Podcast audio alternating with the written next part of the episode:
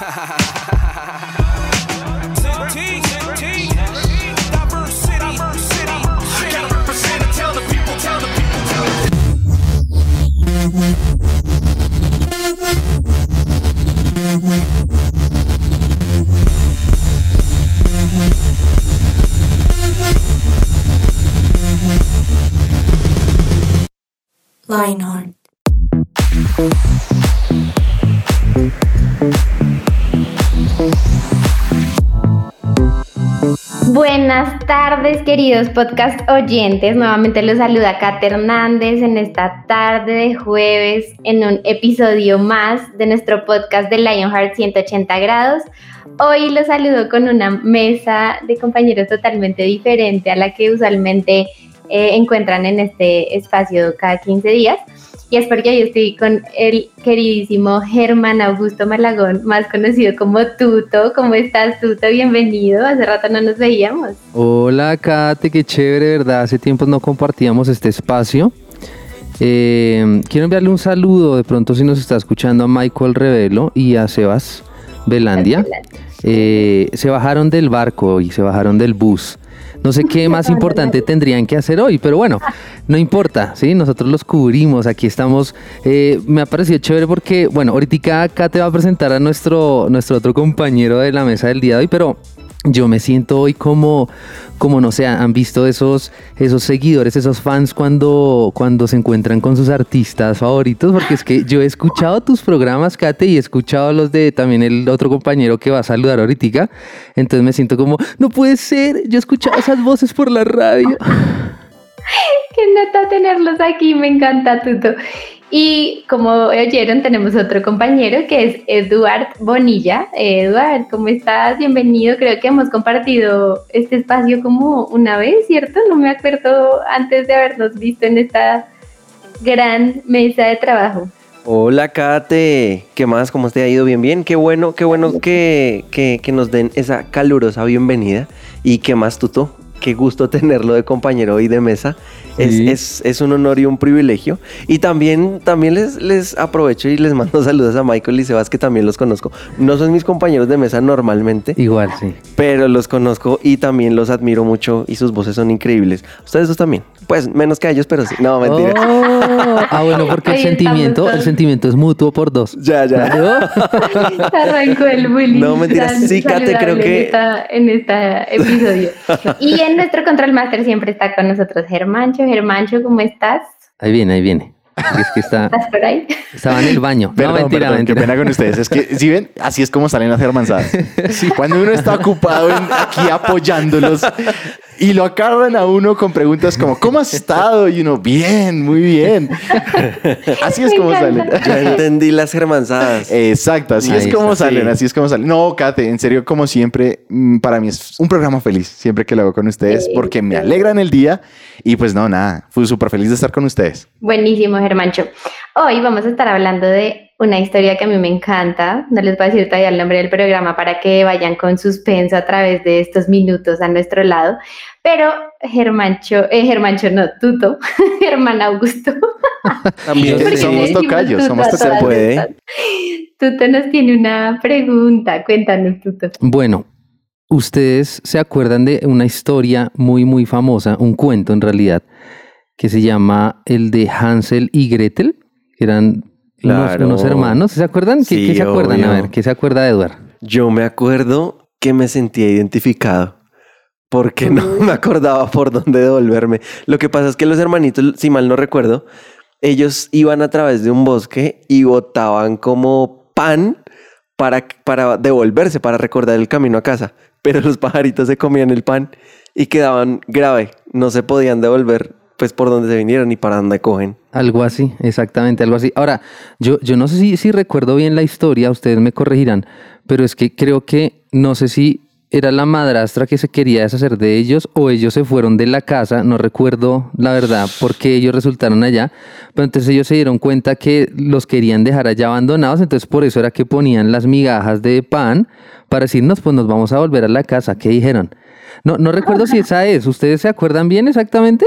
Yo recuerdo que la historia es que ellos estaban en la casa con su papá y su, ma- y su madrastra y eh, el papá estaba preocupado porque no había comida. Entonces la madrastra propuso deshacerse de ellos, que, que ellos se fueron como a buscar comida o algo así, ¿no? Tenaz, sí, mm. fue así. Y que resultaron en una casa de chocolate y bueno, sí. ahí el resto de la historia. Pero finalmente la pregunta es, ¿pudieron regresar a casa? Tan, tan, tan. No recuerdo. Y, ahí, y ahí quedémonos en suspenso, luego hablamos otra vez de Hansel y Gretel, pero preguntémonos qué tanto nos ha pasado a nosotros eso, ¿no? En la vida real alguna vez se han quedado así como en esa sensación de, oiga, ¿cómo vuelvo a ese lugar al que yo estaba antes? O se han ido de su casa literalmente hablando y luego ha sido difícil volver. A mí me pasó algo. Ah, bueno, voy a, hablar de, de, esa. Resulta que yo tendría como unos 11 años, 10 años por ahí. Y entonces mi mamá esa vez no me acuerdo por qué hicimos algo muy malo, pues ella nos castigó, ¿no? O sea, nos dio fuete, nos dio rejo, así nos castigó físicamente, sí. Pero, pero bien, ¿no? Nos, con amor. pero con amor no sacó sangre, pero con amor. pero dolía, dolía. Entonces, pao, pao, bueno. Entonces, no, yo me puse súper bravo, con mi hermano nos pusimos súper bravos eh, y nos fuimos. Nos fuimos de la casa, o sea, el orgullo, ¿no? De pues me voy de la casa y nos fuimos. Y yo me acuerdo que estábamos en, así en pantalonetica y Nos fuimos, es usted y su hermano. Mi hermano y yo, claro. ¿Y cuántos años tenían? Más o menos 11. ¿Los dos? ¿Los dos también? Sí, ah, claro. ya. Entonces él, eh, dijimos, no, nos vamos de la casa, nos vamos. Así todos bravos. Y, y entonces yo con como camisetica corta y pantaloneta corta también. Y eran como las 6, 7 de la noche y empezó a hacer frío y nosotros ahí en la calle. Y nosotros, no, no vamos a volver, nos fuimos ya de la casa. No. Y era difícil volver pero ¿sabes por qué? No porque no supiéramos el camino a casa, o bueno, sí, no, no fue por eso, sino fue porque el orgullo en nosotros estaba tan fuerte que era lo que nos impedía regresar a la casa. Finalmente la hambre, eh, necesitamos otra vez a, la mamita, el frío, a las cobijas. ¿Y cuánto tiempo aguantaron? Pues es que eso fue como, a ver, eso pudo haber sido como hacia el mediodía, la una, que nos fuimos y regresamos como a las ocho de la noche sea, pasamos toda la tarde, el inicio de la noche así en la calle con el orgullo, así que no quiero volver a la casa, no quiero volver. Y al final volvimos. Claro, uno con hambre hace lo que sea. de susto o de... Pues no, claro, ya estaba, mejor dicho, su corazón destrozado, porque no sabía nada de nosotros. Y en esa época, queridos oyentes, no existía el celular todavía. o bueno, aquí en Colombia por lo menos no todo el mundo Existía tenía un viper. Tampoco, usted quería llamar tocaba un teléfono fijo. Ay, no. Y ustedes no tenían plata porque en pantaloneta uno que saca. No, nada, sí, no, nada. Buenísimo. ¿Y tú, Eduardo, alguna vez? Pues no así, pero sí he sentido la sensación de que yo iba hacia mi academia de fútbol, ¿no? Pues porque yo cuando era niño iba a una academia de fútbol, como los niños. Entonces llegué a la academia e iba a pagar la pensión porque mi papá me, dio lo de la pensión. Y yo iba a sacar la plata y no tenía la plata. Entonces, esa sensación de perder, sí, sí la tuve. Y yo me, me devolví desesperado a buscar por todo lado la plata. Y yo, pero ¿qué hice la plata, la plata, la plata? Y me devolví corriendo a la casa y llorando. Y mi papá, ¿qué pasó? Botó la plata. y yo sí, sí, papi, boté la plata. pero, pero, pero la sensación de, de, de pérdida sí, es parecido a, a, me perdí, no sé, no supe cómo, cómo qué hacer o, cómo remediarlo porque pues ni ahorros tenía, tenía como también 11, 12 años, como tú cuando se perdió. Es la de perderse. un tema chévere y es cuando hacemos cosas que nos hacen sentir que no sabemos cómo volver a la casa, ¿no? Uy, claro. Yo decía, ¿será que me pegan? ¿Será que no me pegan? ¿Qué hago? Buenísimo porque entrando en materia, la pregunta inicial que, que nos hacíamos, la vamos a tornar ahora hacia la casa de Dios, que tanto nosotros en esto de seguro tenemos mucho que contar hemos salido a dar un paseo por mundo aventura, lejos de Dios, y ha sido difícil volver. Tal vez hoy alguno de los adolescentes que nos está escuchando en este mismo momento sabe que se ha, se ha ido de la casa de Dios, se ha alejado y no sabe cómo regresar o se siente muy, como Eduardo decía, apenado, sucio o, realmente como perdido de cómo se vuelve a casa, como dicen las mamás con el rabo entre, ¿cómo es? Con el rabo entre las piernas. Vuelve, dice, vuelve el perro arrepentido con el rabo entre las patas. Sí, así. así. Tal cual. Y, y es importante decir, oigan, si yo me alejé, a lo mejor hice muchas cosas o estoy haciendo muchas cosas en este camino lejos de casa, pero si quieren volver, quédense aquí conectados porque vamos a estar hablando de esto y es vuelve a casa, no importa lo que haya pasado, lo que estés haciendo lo que hayas hecho, si perdiste la plata como Eduard o simplemente ha sido el orgullo el que no te ha dejado volver como a tu tico, pues aquí estamos para descubrir cómo se puede volver a casa.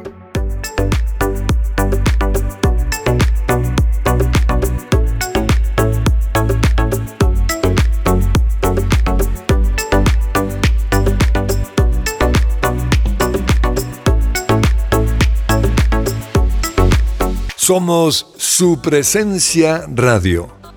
Y regresando a nuestro programa y con la intriga que nos dejó Kate hace, hace un momento, yo quisiera saber cómo, cuál es la casa, cuál es esa casa de la que Kate nos está hablando. Pero para eso tenemos un invitado muy especial. Él se llama Sebastián Sánchez Rodríguez y es realizador audiovisual y fotógrafo. Él tiene 35 años y actualmente trabaja en la iglesia del lugar de su presencia como director de cámaras. Y también de manera independiente trabaja en fotografía, especialmente de moda y retrato, con su esposa. Entonces, bienvenido Sebastián. Hola a todos, eh, no, pues muchas gracias por invitarme y, y feliz de estar aquí. Super Sebastián, bienvenido a este programa. Y para entrar en materia, queremos hacerte algunas preguntas hablando de cómo volver a casa. Cuéntanos tú, ¿desde cuánto eres cristiano? ¿Hace cuánto sigues a Jesús? Bueno, yo empiezo a ir a la iglesia cristiana eh, pues desde muy pequeño porque mi mamá pues conoce a Jesús como cuando yo tenía tres años y voy todo ese tiempo como hasta los 17 años más o menos recuerdo que después de graduarme del colegio fue como que tomé la decisión de no, no seguir asistiendo a iglesias cristianas y ya pues ya desde que volví que fue en su presencia ya aproximadamente 10 años más o menos. Súper Sebastián. Bueno, teniendo en cuenta tu respuesta anterior, eh, ¿has tenido alguna experiencia de vida que creas que te hizo alejarte de Dios en algún momento? Bueno, pues yo siento que nunca, o sea, no, nunca fue mi intención alejarme de Dios, sí de la iglesia como institución, como, como esa figura donde sí estaba conectado mucho tiempo, pues muchas, hubo muchas variables, eh, hubo temas de o sea, nunca quise ir a una escuela dominical, o lo que acá pues se conoce como su presencia kit, y entrar pues un niño de 7, 8 años, no sé, a un culto de adultos, ver temas de liberación, ver temas, no sé, el, hecho de solo ver un pastor gritar, hizo que le cogiera como fastidio, como que me vendieran un dios, un dios así, igual un dios regañón, gritón, hartísimo, aburridor, entonces le cogí mamera y pues empecé a ver a Dios fue como el coco, como un tipo que estaba dispuesto a, partirme con un rayo, pues con, el más pequeño error que yo cometiera. Eh, también en el colegio empiezo a ver como a conocer un poco de cosas en cuanto a literatura, en cuanto a, a pensamientos quizás, que también me hizo cuestionarme muchas cosas y ya también como que salir del colegio, mi colegio, estoy en un colegio que pertenece a la iglesia presbiteriana, entonces también era como, como ese meterme a Dios por los ojos, porque era parte de la institución, no porque yo lo sintiera. Siento que también fue como, como que salí un poco agotado de todo eso, que ahora veo que pues también fue como una semilla que se sembró y pues que no, a pesar que estuve mucho tiempo por fuera, pues no, no, no se murió, ¿no? Igual sí siento que a Dios no lo dejé buscar, sino que lo estaba buscando era en el lado equivocado, lo busqué en muchas doctrinas, pertenecí, por decirlo así, como a la, a la orden del Rastafari, como religión, eh, coqueteando con cosas de Hare Krishna, budismo, bueno, muchas cosas así, siempre buscando a Dios, pero pues en una forma equivocada. Pues aunque en el Rastafari sí se leía la Biblia y todo, pero pues se tergiversan muchas cosas. Entonces ya no siento que me alejé de Dios, pero sí de la iglesia. Además también un punto fue ver temas de manipulación en otras iglesias que estuve, pues rodé por varias iglesias, entonces el tema de manipulación, de, de doctrinas que no eran nada sanas, me hizo como, como reafirmar todo ese rayo que yo traía con la iglesia. Ok, yo quiero saber algo, Sebastián, y si usted era consciente de que se estaba alejando de Dios.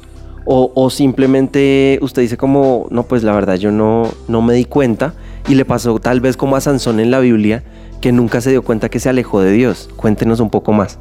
Pues digamos que yo en mi conciencia no quería alejarme de Dios y como les decía, o sea, siempre lo busqué, solo que creo que lo estaba buscando en una forma errónea, aunque al principio sí era como, como esa felicidad, ese, no sé si era más como la alegría de pertenecer a algo y de verdad de sentir que ya había encontrado mi conexión con Dios porque siento que toda mi niñez fue como el Dios de mi mamá y yo simplemente parchaba allá con ella y, y con su Dios y conociendo su Dios.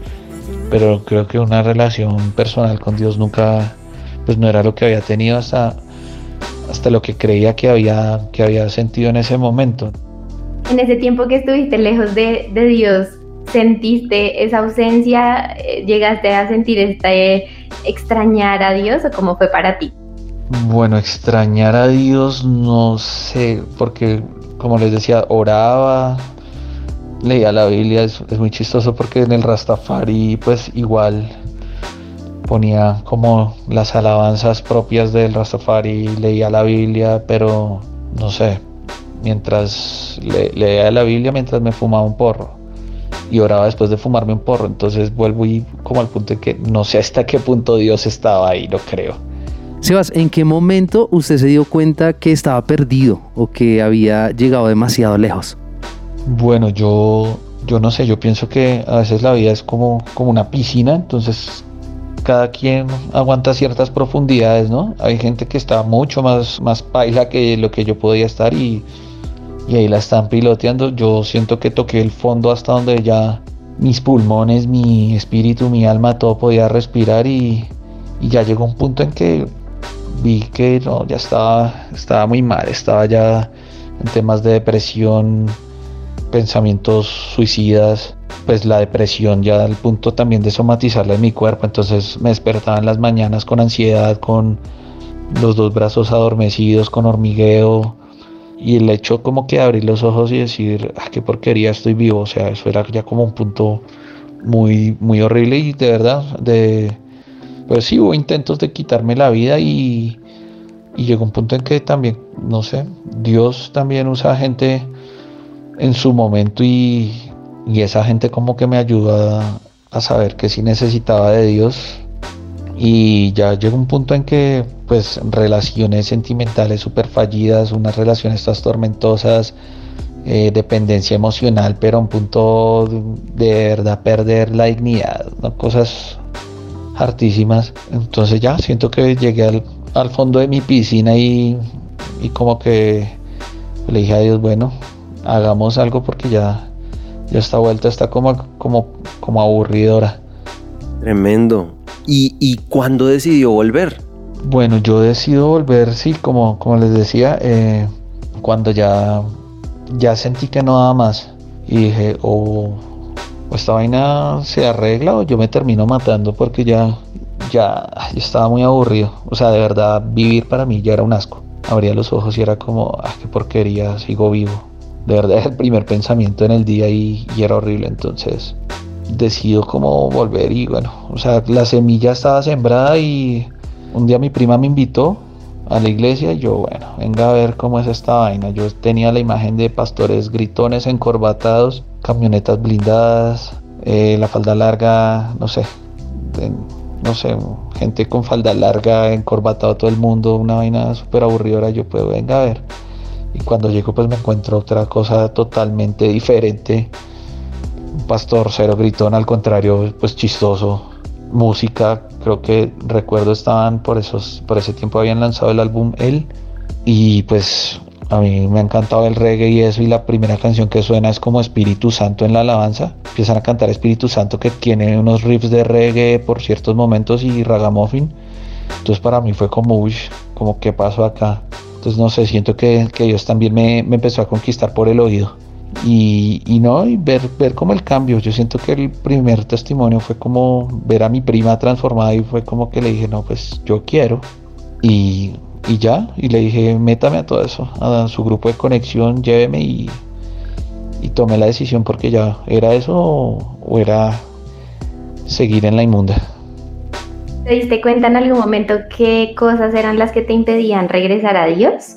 Yo pienso que realmente regresar a Dios no, porque siempre Dios estuvo muy presente en mí. A un borracho, un enguayabado, siempre como que había algo en mi conciencia que sabía que algo no estaba bien y por lo que tenía que pedirle perdón a Dios, a nadie más. Entonces, de pronto regresar a la iglesia era como todo ese fantasma de todo lo que traía y toda esa imagen viciada que yo tenía de la iglesia, quizás fundamentada en ciertos puntos por malas experiencias, porque sí, o sea, fue, no fue que me lo inventara, fue que lo vi, lo viví, fue, fueron hechos que sí, pues no puedo negar, pero sí el error fue juzgar algo global como la iglesia y, y yo decía, no, es que Dios no, no cometió ningún crimen, Él no, no tiene por qué estar encerrado en una iglesia. Dios puede estar conmigo en todo lado, entonces, pero pues ahorita entendió como la importancia de estar en la iglesia y en la iglesia como ese lugar donde Dios, donde Dios está, porque estamos todos congregados, entonces lo que me lo impedía era eso, el pensar en que iba a volver a, a vivir lo mismo, pastores manipuladores, gritones, eh, otra vez encontrarme con ese Dios que me quería coger a rejo, que me quería partir a rayos, no sé, que estaba como jugando dardos conmigo, entonces era más como esa flojera de volver a vivir eso que de lo que yo ya creí que había salido y, y que me atormentaba. ¿Pensó en algún momento que era difícil regresar a Dios? ¿Qué sentimientos o qué pensamientos habían ahí? Sí, no. Pues sí, era la imagen de ese Dios, Dios vengativo, realmente era como ese Dios malo y enojón. Entonces era como ese miedo de, de que vuelva el perro arrepentido y, y, volver a encontrarse al Dios que me va a decir, ah, sí, listo, pues la embarró, listo, vuelva, pero pero aténgase a las consecuencias. Quizás muchas veces también mi imagen, y todavía lucho con eso, mi imagen equivocada de Dios es basada en lo mismo malo, en las mismas vainas pailas que puedo tener yo. O sea, yo a veces siento que soy como implacable, como que estoy juzgando, como que... Y así mismo a veces veo como que Dios me va a responder como yo respondería. Entonces, no sé, a veces en un error pienso que, que Dios me va a responder con sarcasmo, con ironía, como dejándome abajo. Entonces, sí, era como, como ese miedo de que Dios no, pues me dejara en visto y o entre chino, pero pero le toca pagar los errores, entonces como una especie de, de correccional pensé que iba a ser llegar a Dios y no, fue, fue muy diferente todo. Increíble porque eso nos puede pasar a, a muchos, pero mm, no sé si en ese momento tenías amigos en la iglesia, gente que te, que te llamaba la atención de, de regresar o, o que te hubiera gustado escuchar en esos momentos que estabas lejos de, de, la casa de Dios? Realmente no, pues en la iglesia cristiana en general, pues tenía amigos cristianos, pero siento que pues era como la relación de amistad más, pero nunca, nunca como de, ay, venga, conviértase, ay, Dios, no. Pues ellos sabían que yo sabía que estaba mal, que estaba bien y, y ya, en cuanto a su presencia, no, no tenía amigos aquí, empecé a conocer amigos en los grupos de conexión. Ahí mi único contacto era mi prima y, y ella como que fue inteligente, me vino trayendo y, o sea, Dios le, le dio la estrategia para, para traerme. Pero sí, de pronto, no sé si hasta qué punto mis amigos me hubieran dicho algo y yo les hubiera puesto cuidado, ¿no? Pues de pronto creo que les hubiera respondido terrible, porque de verdad, o sea, no me podían mencionar las iglesias porque de verdad me daba una flojera, era, era un tema que no, que no, del que no quería saber nada, ¿no?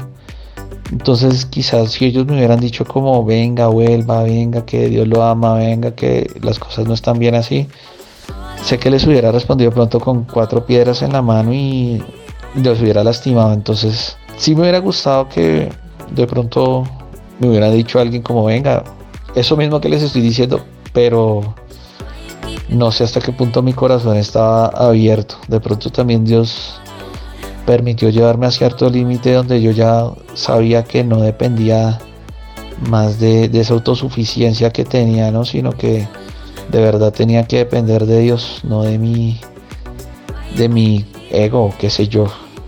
Bueno, y así concluimos nuestra entrevista con Sebastián y pues oyentes, ¿se sintieron identificados? ¿Qué cosas ustedes tienen en, su corazón que, que como Sebastián nos contaba, de pronto ustedes se, están alejando y necesitan hoy volver a casa?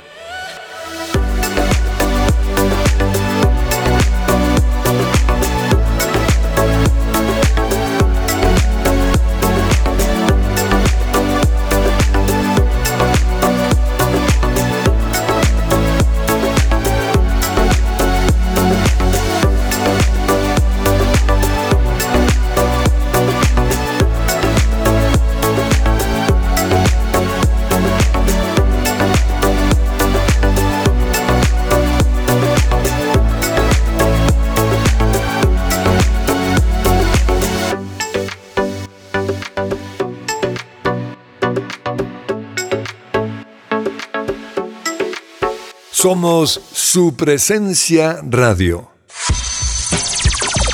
Lo que Dios tiene para ti.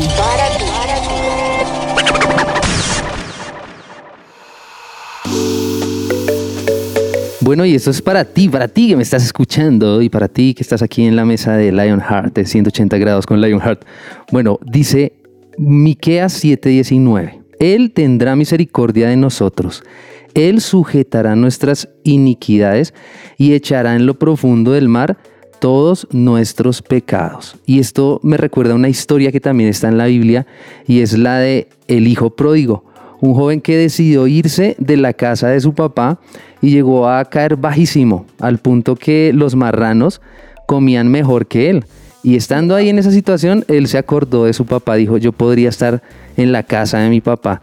Y resulta que él tomó la decisión se llenó de fe y volvió a casa. Pero no solo eso, sino que en casa se encontró con los brazos de un papá que lo estaba esperando hace mucho tiempo. No un papá que lo rechazó, sino que se alegró cuando lo vio regresar. ¿Cómo les parece eso? Increíble, porque cuando, cuando estábamos escuchando también el testimonio de Sebastián en la, anterior sección, pues nos dábamos cuenta de justo esa pregunta que hacía Eduardo, y bueno, ¿de qué casa es esta de la que nos fuimos? Y es de la casa de Dios. Muchas veces en esta edad de, nuestra vida, la adolescencia que todos pasamos por allí, realmente hay muchas preguntas. Yo no sé en el caso de Eduardo y, y, tuyo, Tuto, pero yo recuerdo que en mi época de adolescencia yo también hice la pregunta de yo quiero estar en este lugar por el resto de mi vida y tuve muchas escapadillas, ¿no? Nunca fui capaz de irme por un largo tiempo, pero sí me escapaba como hacer las cosas a, escondidas de mi mamá, que no supieran mis líderes. Llegaba los viernes a, mis grupos de, jóvenes en la iglesia y yo me sentía toda sucia, como que nadie se dé cuenta lo que hice en tres semanas. Pero al final, como, como cuentar la historia del hijo pródigo, yo sí me sentía en el corazón muchas veces lejos de Dios y, aquí es donde me encanta lo que dice Miqueas porque dice, Él va a tener misericordia y no se va a acordar de todo lo malo que hayamos hecho, pero a lo mejor lo único que nos hace falta es armarnos de valor y, volver y reconocer que hemos estado como jugando a, estar en casa y, a salir un poco. ¿Cómo fue la experiencia de ustedes en, su adolescencia? O no sé si de pronto más grandes con, con irse de la casa de Dios o con alejar su corazón. Pues a, a mí me parece, Kate, que tocas un tema eh, duro, porque, porque uno a veces se aleja y no tiene siempre que irse de la iglesia para alejarse de Dios. O sea, la casa, nuestra casa es Dios. y, cuando, y a mí se me ha pasado que estando dentro de la iglesia y todo, pues uno, uno se aleja de Dios consciente o inconscientemente. En este caso, la, la, historia que nos decía Tuto, que está en la Biblia, el, hijo pródigo fue consciente. Él sabía que se iba a alejar porque le dijo al papá, bueno, dame todo lo que tienes, como le estaba saltando, no mentira, pero le dijo, dame, dame mi parte, que yo me voy a hacer mi vida loca. Y a veces nosotros hacemos lo mismo con Dios. Bueno, Señor, yo te pedí este milagro y no lo hiciste, entonces me voy. O, o Señor, yo, yo simplemente no, no, no creo que cumplas mis expectativas, mis, expe mis, mis, mis, no mentiras. Ahí fue un error del programa, qué está, pena. qué pena. está, está Sí. haciendo de DJ. Sí. Mises, mises, mises, Es que ahora me dedico a los, a los, a los remix. No mentiras, mis expectativas no las cumpliste, entonces me alejo de ti simplemente. Pero, pero en realidad no, no funciona así. No todo el tiempo uno, uno es capaz de decirle a Dios, oye, me voy, pero en nuestro corazón sí está el deseo de irnos, aunque sigamos viniendo a la iglesia. Entonces, sí me ha pasado, eh, para responder a tu pregunta, Sí. sí me ha pasado que, que- que estoy dentro de la iglesia, pero me alejo de Dios porque ya sea porque estoy bravo con Él o no me doy cuenta que estoy bravo con Él y simplemente, ay, hoy no leo la Biblia. Y pues, ¿por qué? Y me doy cuenta es que en mi corazón hay, hay un paso lejos de Dios. Y si yo no, yo no me devuelvo, voy a, voy a terminar bastante lejos, aunque esté en la iglesia. Entonces, creo que es, es algo delicado que tenemos que prestarle mucha atención. Yo quiero recordar que hace poco vivimos una pandemia de dos años más o menos. Y yo no sé si a los que nos escuchan les pasó, pero a mí me pasó que en esos dos años me sentí lejos, no solo, no solo físicamente de la iglesia porque no nos podíamos reunir, sino también lejos de Dios porque eran tiempos difíciles, difíciles para leer la Biblia, difíciles para orar. Eh, al inicio que teníamos iglesia virtual, uno Sí. tenía toda la actitud, preparaba todo en la casa, pero a la vuelta de unos meses, a la vuelta de unos meses me empecé a sentir lejos, lejos. Y no les voy a decir que no, pero el hecho de que se haya acabado esa pandemia y poder otra vez reunirnos como iglesia, uf, eso encendió otra vez la llama en mí y, y me ayudó. O sea, yo tengo que decir que lo necesitaba y necesitaba la iglesia, lo necesitaba ustedes, necesitaba su presencia radio, necesitaba eh, poder estar en, en Grupo Conexión, Lionheart 180. O sea, todo esto lo necesitaba porque, porque también Dios, eh, no sé, se me hace, puedo hacer un paralelo. Estas son las migajas, ¿cierto? De la historia de Hansel y Gretel Sí. las migajas que Dios me ha dado para poder regresar a Él una vez más. Y entonces, eh, quiero decirles que hace, hace unos meses escuché una canción de Tales Roberto, que creo que se llama Arde mi Bro. Dice algo como, yo no quiero más vivir lejos de tu presencia, mi Señor. Y, y lo dice, caminaba allí en tu jardín. Mirándote todos los días. Y luego dice, pero me perdí en mi camino. Traté de andar yo solo en la aventura de esta vida. Fue una ilusión. Confieso que me he perdido, sí. Y luego dice, "Ma- más ahora te entrego este corazón arrepentido por lo que ha hecho. Y luego dice, Señor, quiero volver a tus ríos, volver, volver a tus ríos. Y así canta apasionado. Y eso fue, para mí, fue una canción también como "Oh", de hoy quiero regresar a la casa. Wow, tremendo, tremendo, tremendo, porque usted dijo algo, una palabra clave, o una frase clave más bien, y fue cuáles son esas migajas, esas migajas que Dios me ha dado para volver a él. A él. Y, y- y si de pronto no, no ha hecho lo que, lo que tú esperas, o si no, no te ha dicho lo que tú quieres oír, pues recuerda las, las otras migajas que Él te ha dado para poder volver a Él. Y si tú dices, no, es que ya estoy demasiado lejos, solamente es que te voltees y él, y él va, va a mostrarte esas pequeñas piedritas o esas pequeñas migajas que, que él mismo puso allí para dirigirte hacia él. Entonces, nunca es demasiado tarde. Yo quiero decirte hoy eso.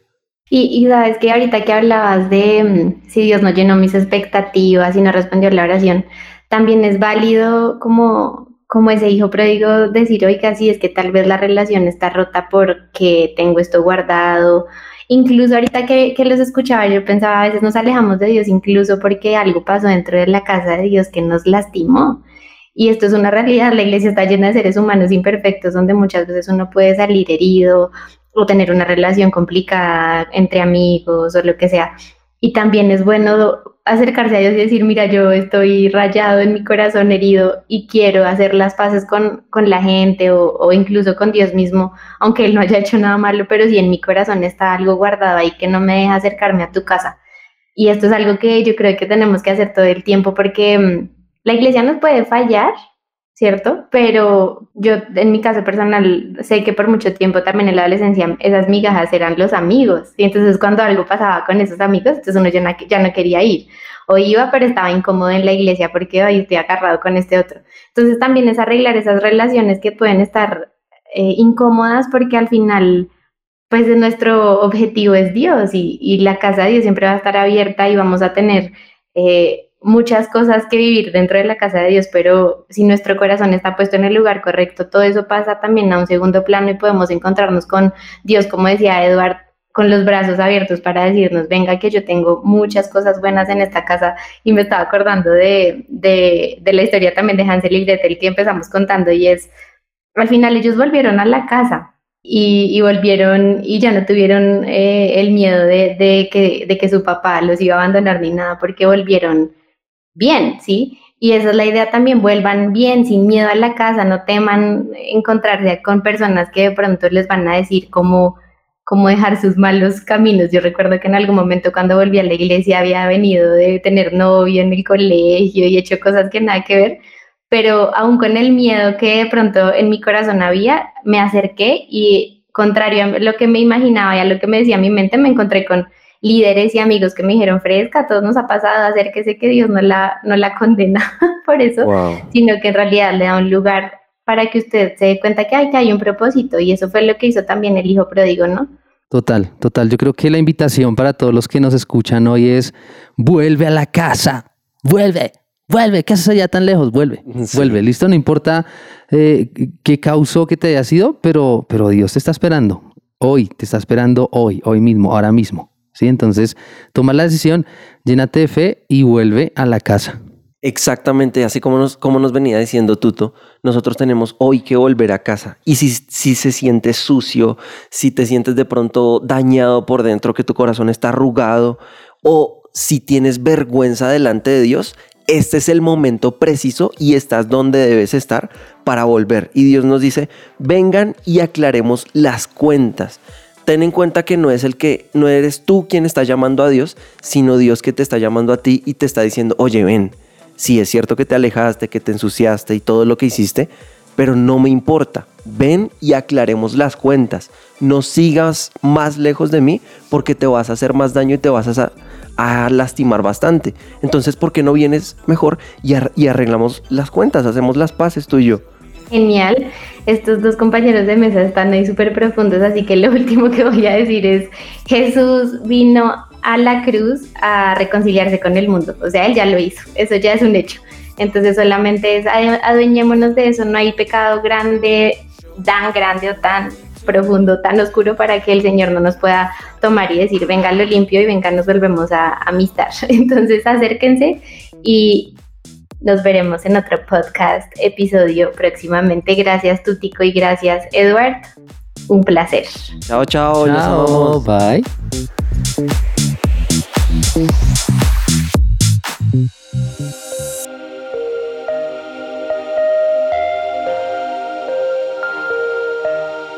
Vemos una generación que unida es un ejército devastador e incansable un ejército que lucha sus batallas con ojos cerrados.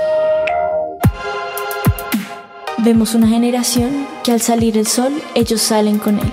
Su motivo, expandir su nombre. No descansarán hasta que cada corazón viva por Jesús.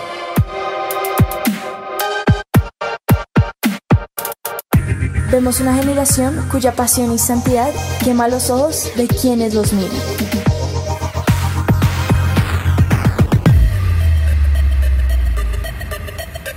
Vemos un ejército que no le teme a la muerte, porque saben que sus vidas están en la mano de Dios. Nuestra meta es ser una generación invisible, donde se pueda reflejar a Dios. Queremos ser el cuerpo de Dios. Brazos que abrazan y levantan, manos que sanan, hombres donde llorar, una sonrisa que inspira y cambia vidas. Vemos una generación cuya única función es ser la tinta que usa un escritor somos una generación que no se conforma con la imagen mediocre del mundo. Vemos una generación cuyo corazón sigue al león y un ejército que no le teme a los planes. Somos Lionheart.